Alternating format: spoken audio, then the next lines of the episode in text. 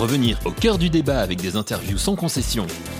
Dans ta France, part à la rencontre de celles et ceux qui façonnent quotidiennement notre pays, avec comme seul mot d'ordre la liberté d'expression.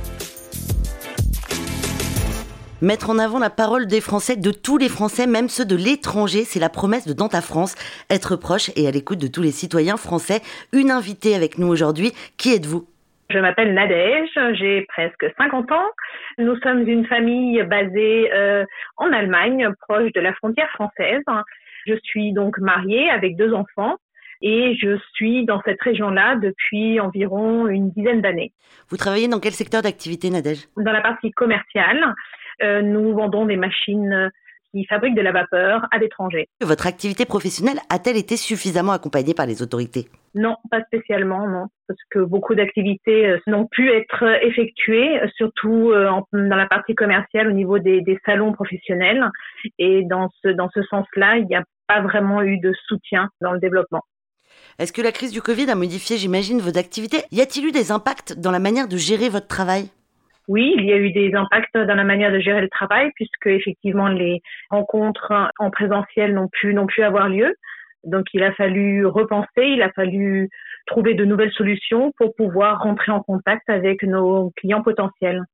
On parle de situation professionnelle, mais humainement, comment vous avez vécu les confinements successifs?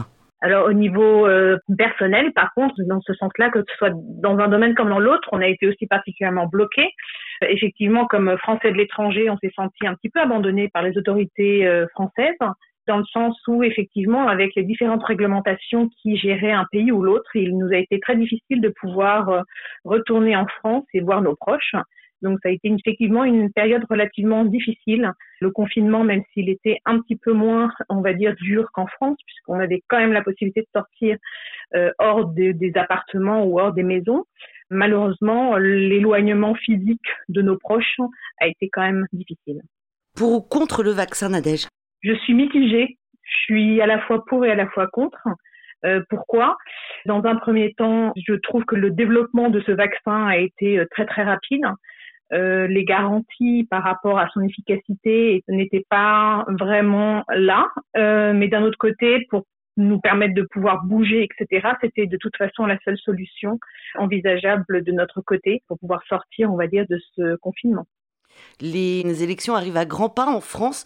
Vous, Français de l'étranger, est-ce que vous vous sentez concerné Dans une petite partie peut-être, mais de façon générale, euh, non, pas vraiment. On fait pas vraiment partie des programmes ou du moins des messages qui sont passés euh, dernièrement qui nous a particulièrement surpris, enfin du moins une grande partie de mes amis aussi euh, basés à l'étranger, c'est de recevoir une lettre de Monsieur Macron à la fin de l'année dernière, s'adressant aux Français de l'étranger.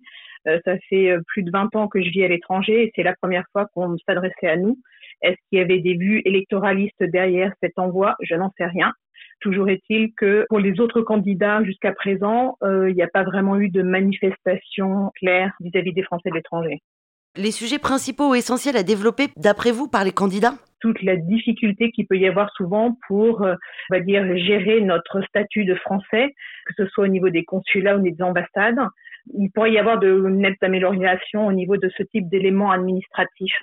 C'est plutôt dans la vie pratique, on va dire des taux d'abstention records à prévoir, un nombre de candidats très important. Irez-vous voter lors des présidentielles 2022 je suis quelqu'un qui va voter, donc je ferai tout ce qui est en mon pouvoir pour aller voter. Ce que je trouve dommage, c'est que le vote en ligne ne soit pas non plus mis en place pour les présidentielles, sachant que au niveau des législatives, effectivement, cette possibilité a été lancée ici en Allemagne. Il y a déjà eu un test hein, euh, qui a été fait auquel j'ai participé et qui permet effectivement de, de faire en ligne avec toutes les sécurités euh, nécessaires pour que ce vote soit, soit valable. Vous sentez-vous représenté par l'un des candidats? Non, pas vraiment. Donc votre choix n'est pas encore fait? Non, n'est pas encore fait, non. Quelle serait votre France idéale de demain? Ce serait pour moi une France euh, ouverte, multiculturelle, une France qui effectivement au niveau énergétique soit le moins dépendante possible, mais tout en développant les énergies durables. Voilà grosso modo ce que j'attends. La gestion de l'Europe dans la crise du Covid, est-ce que vous avez eu l'impression qu'elle était présente, l'Europe? Non, mais il n'y a pas eu de décision commune non plus. C'est justement dans toutes ces différentes réglementations qu'il y a eu de confinement, etc., où on s'est rendu compte euh, que les pays ne parlaient pas entre eux et qu'ils n'avaient pas une ligne commune. Euh, il y a eu au niveau local peut-être quelques discussions entre différents organismes français et allemands pour essayer de trouver des solutions au niveau des frontières, puisqu'on n'est pas très loin de la frontière française. Mais il n'y a pas eu de décision, on va dire, globale. C'est dommage d'ailleurs. Je pense que là-dessus, l'Europe a encore grands efforts à faire. Dans ta France, votre liberté d'expression. Un podcast Faire de lance.